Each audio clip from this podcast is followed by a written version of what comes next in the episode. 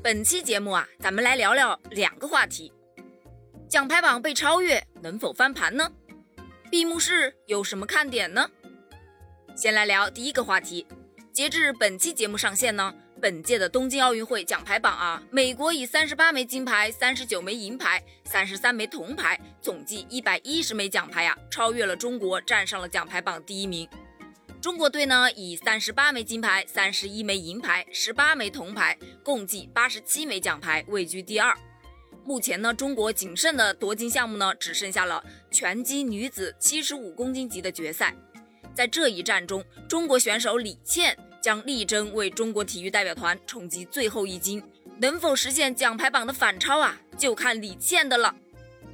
第二个话题，今天呢是八月八日，二零零八年北京奥运会开幕式十三周年的纪念日，而东京奥运会的闭幕式啊将在今天晚上在东京的新国立竞技场展开，预计持续两个半小时，比原有计划呀缩减了半个小时。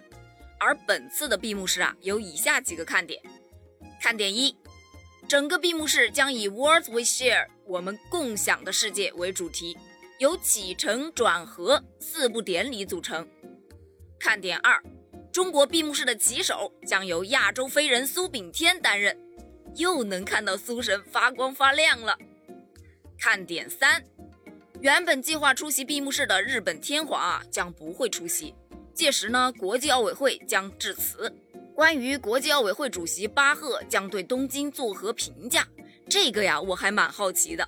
毕竟啊，东京奥运会确实是很不一样啊。看点四，主办国将奥运旗帜交给下届奥运会的代表，然后缓缓熄灭圣火。这大概是最大的看点了吧？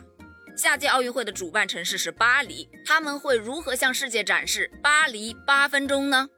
让我们拭目以待吧。关于本届奥运会呢，你有什么想说的吗？记得给我留言哦。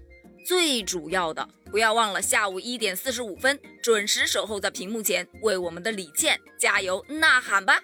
共同期待这最后一金的诞生。李倩，加油！